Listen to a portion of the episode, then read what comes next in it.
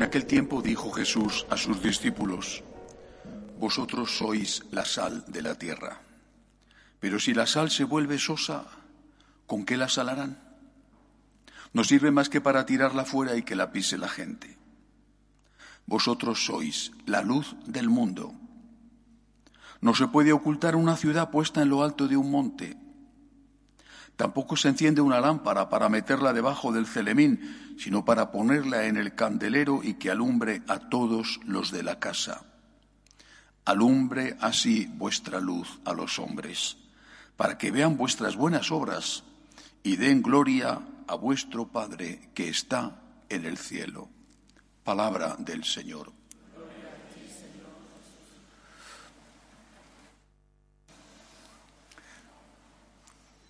Ser la sal de la tierra y ser la luz del mundo. ¿Para qué? Puedo hacerme esa pregunta a mí mismo en primer lugar. ¿Para qué me he hecho cura? ¿Para qué me hice cura? ¿Para qué? Para eh, resolver problemas económicos, para curar enfermedades. Si hubiera sido ese el objetivo, pues habría elegido otra profesión. De hecho, a los 14 años, 15, tenía dudas entre ser cura o ser médico. Siento un grandísimo respeto y aprecio por los médicos. ¿Por qué me hice cura? Porque creo en el cielo, creo en la vida eterna. La luz que intento dar, que es la luz de Jesús, es esta. Hay vida eterna. Esta es la luz del mundo. Hay vida eterna. Hay resurrección. Esta es la buena noticia. La muerte no es el final. La palabra evangelio significa eso, buena noticia. Y esta es la única noticia que de verdad merece el adjetivo de buena. La única buena noticia. Hay buenas noticias. Tienes un cáncer, te lo curan. Te llaman para un trabajo, estás en paro y te ganan la alegría. Estupendo. Muchas buenas noticias y también muchas malas noticias. Pero tienes un cáncer, te lo curan. Oye, que que vas a morirte dentro de, no ahora, o 20 años, pero bueno, que tienes un trabajo, sí, pero, pero eso también va a pasar. La única buena noticia es hay vida eterna. Según va avanzando la vida, me incluyo entre los que ya vemos que me quedan mucho menos por delante que por detrás, te vas dando cuenta cada vez con más fuerza, vas siendo cada vez más consciente de que esto se termina. Cada uno de nosotros es como un producto que compramos en el supermercado de cualquier tipo y que tiene más o menos oculto la fecha de caducidad. Dios sabe cuál es la fecha de caducidad, nosotros no, afortunadamente, pero tenemos una fecha de caducidad. ¿Quién vivirá muchísimo? Hace poco murió una religiosa que tenía la más, persona más anciana del mundo, tenía más de 100 años. ¿no? ¿Quién muere mucho antes? ¿Quién muere en un accidente de tráfico? ¿Quién muere por una enfermedad? ¿Quién muere en una guerra? ¿Quién, bueno, ¿quién muere en el vientre de su madre víctima de un aborto? Pero todos tenemos una fecha de caducidad. Y repito, cuando te vas acercando, ah, mis padres ya murieron. Ah, también mi caso, también mi hermana. Me quedan dos sobrinos, ya no hay nadie delante de mí. O sea, eh, eh, me voy acercando a la fecha en que murió mi padre.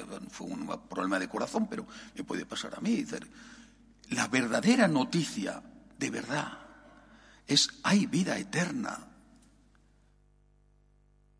Hay un diálogo en el, en el, en el Quijote entre entre Don Quijote y Sancho Panza, donde Don Quijote le dice a su escudero, Sancho, cuán largo me lo fiáis en ese castellano antiguo en que escribió Cervantes, tan cercano a nosotros en Alcalá de Henares, cuán largo me lo fiáis.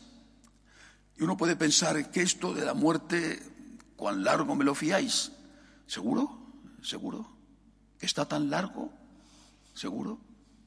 Y aunque esté tan largo, eh, usando esa palabra de Cervantes, tan lejos, aunque seas un chico joven con toda la vida espléndida por delante, oye, te va a llegar. ¿Por qué me he hecho cura? Para ayudaros a vivir, a vivir. Aquí, aquí y allí, porque hay vida eterna. Este es el objetivo de la moral católica. Esa es la luz que nosotros tenemos que expresar, dar, regalar. ¿Cómo tengo que comportarme para ganar la vida eterna, para estar en el cielo, para estar con Dios? Porque hay vida eterna para todos, pero no para todos igual. El cielo existe y el infierno también. ¿Cómo tengo que vivir aquí este corto periodo que es mi vida, que te puede parecer mucho, 80 años, 90 años, bueno, uh, ¿cuánto, no? Eh, pero no es nada comparado con la eternidad. ¿Cómo tengo que vivir aquí para que cuando llegue mi última hora, sea como sea, cuando ésta llegue de improviso, un ataque al corazón, un accidente de tráfico, una larga, penosa, dolorosa enfermedad o, o simplemente te consumes como la llama que ya no le queda cera y, se va apagando lentamente, como ha pasado, por ejemplo, con, con el Papa Benedicto. Como sea, como sea, cuando llegue ese momento, ¿cómo estaré preparado? ¿Podré ir a estar con Dios? ¿O porque he negado esa relación con Dios, porque no he aceptado su misericordia, tendré que ir a estar con el demonio? porque esa es la alternativa, ¿eh? Toda la eternidad. Hay vida eterna. La moral, nuestras normas morales exigentes, porque lo son, lo han sido siempre.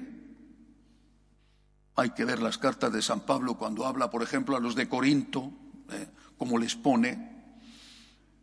Bueno, pues estas normas morales no son más que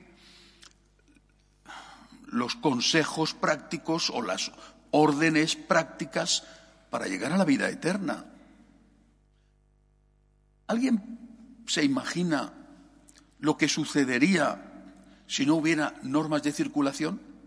Si no hubiera una norma que dice que cuando hay un semáforo rojo tienes que parar, que tienes que parar en un stop, que tienes que mirar con precaución en un ceda al paso, que, que quién tiene preferencia a la derecha, a la izquierda. Si no hubiera normas de circulación, ¿alguien imagina lo que sería? Un desastre. No podríamos salir a la calle ni, ni con el auto ni andando. Un desastre. Nadie considera. Las normas de circulación son una opresión, son una esclavización. Y mira que son minuciosas las normas de circulación. ¿eh? Hasta el último detalle para ver quién tiene la razón o no cuando hay un accidente. Nadie considera que las normas de circulación sean una desgracia y que hay que abolir las normas de circulación. ¿Y por qué pensamos que las normas morales, la luz que la Iglesia da, son una desgracia. ¿Qué sucedería si no hubiera leyes y normas morales? Si no hubiera leyes, imagínate los ladrones, asesinos, violadores. Ahora con determinadas leyes, los violadores están en plan de recibir rebajas. ¡Qué bárbaro! Si no hubiera leyes, no se podría vivir. Sería la ley de la selva, la ley del más fuerte. Si no hubiera normas morales que son las leyes que tienes dentro de ti, no las que tienes fuera con amenazas, te ponen multa o te meten en la cárcel, sino las que tienes dentro. Sería horrible. La luz que la Iglesia da es la luz para vivir bien aquí, y para ir al cielo. Vivir bien aquí, no vivir fastidiados aquí, no vivir amargados aquí, sino vivir bien. Porque cuando cumples esas normas, lo mismo que cuando estás conduciendo, cumple las normas de tráfico, sabes que no vas a tener accidentes. Qué bien llegar sano y salvo a casa. Qué bien si el otro también cumple esas normas, claro, porque si el otro se salta el stop, el accidente lo tienes tú y el otro. Tú no tienes culpa, pero, pero has tenido el accidente. Es imprescindible hoy, tal y como están las cosas, empezando por los curas, por la Iglesia, por los laicos, por todos, es imprescindible hoy volver a rehabilitar las normas morales. Tenemos normas morales. Es la luz que nos ha dejado Jesucristo y es una suerte tenerlas. No es una desgracia tener conciencia, es una bendición tener conciencia, es una bendición maravillosa saber distinguir el bien del mal, porque no te haces daño y no haces daño. Lo mismo que es una bendición saber cómo tienes que comportarte cuando estás dentro de un automóvil y saber que tienes que parar en el stop o que tienes que parar en el semáforo en rojo. Nadie lo considera una desgracia, es una bendición. Lo digo porque viviendo en Italia os aseguro que considero una bendición la existencia de normas morales, porque, de, normas de circulación, porque hay que ver lo que hay que ver allí. Bueno, pues, pues no me parece una desgracia tener normas morales. Es un don. Tener conciencia es una maravilla y es Cristo la luz de nuestra conciencia. Es la luz insobornable que los políticos, que siempre, no todos, pero muchos, siempre van a querer ganarse la opinión pública a base de rebajas, ¿eh? no podrán nunca callar. Esta es la misión de la Iglesia. Nosotros estamos aquí para ayudaros a vivir bien en la tierra y vivir bien en el cielo, para ayudaros a ir al cielo. Este es nuestro objetivo. A alguno le podrá parecer más importante dar de comer, lo cual también hacemos, ahí están las, las parroquiales que son extraordinarias. A alguno le podrá parecer más importante curar el cáncer o una fractura en un hueso, cosa que es importantísima además. Pero todo pasa y lo único que no pasa es la llegada de la muerte. Vivir pendientes de que vamos a ir al cielo es la cosa más maravillosa. Y conocer cómo tengo que comportarme para ir al cielo es una bendición para mí, para los míos, para los que viven conmigo, y es una bendición que además de darme paz aquí en la tierra, la palabra felicidad cada vez me gusta menos. Paz aquí en la tierra, la paz de la conciencia, es lo que dice Jesús, mi paz os dejo, mi paz os doy, además de darme paz aquí en la tierra, me da la certeza, la seguridad de que si muero en gracia voy a estar toda la vida con el Dios creador, con el Dios redentor en el cielo. Rehabilitemos las normas morales. Saquemos pecho. Soy católico. Estoy orgulloso de ser católico. No me avergüenzo de ser católico. Podré ser un católico pecador, todos lo somos, pero soy católico.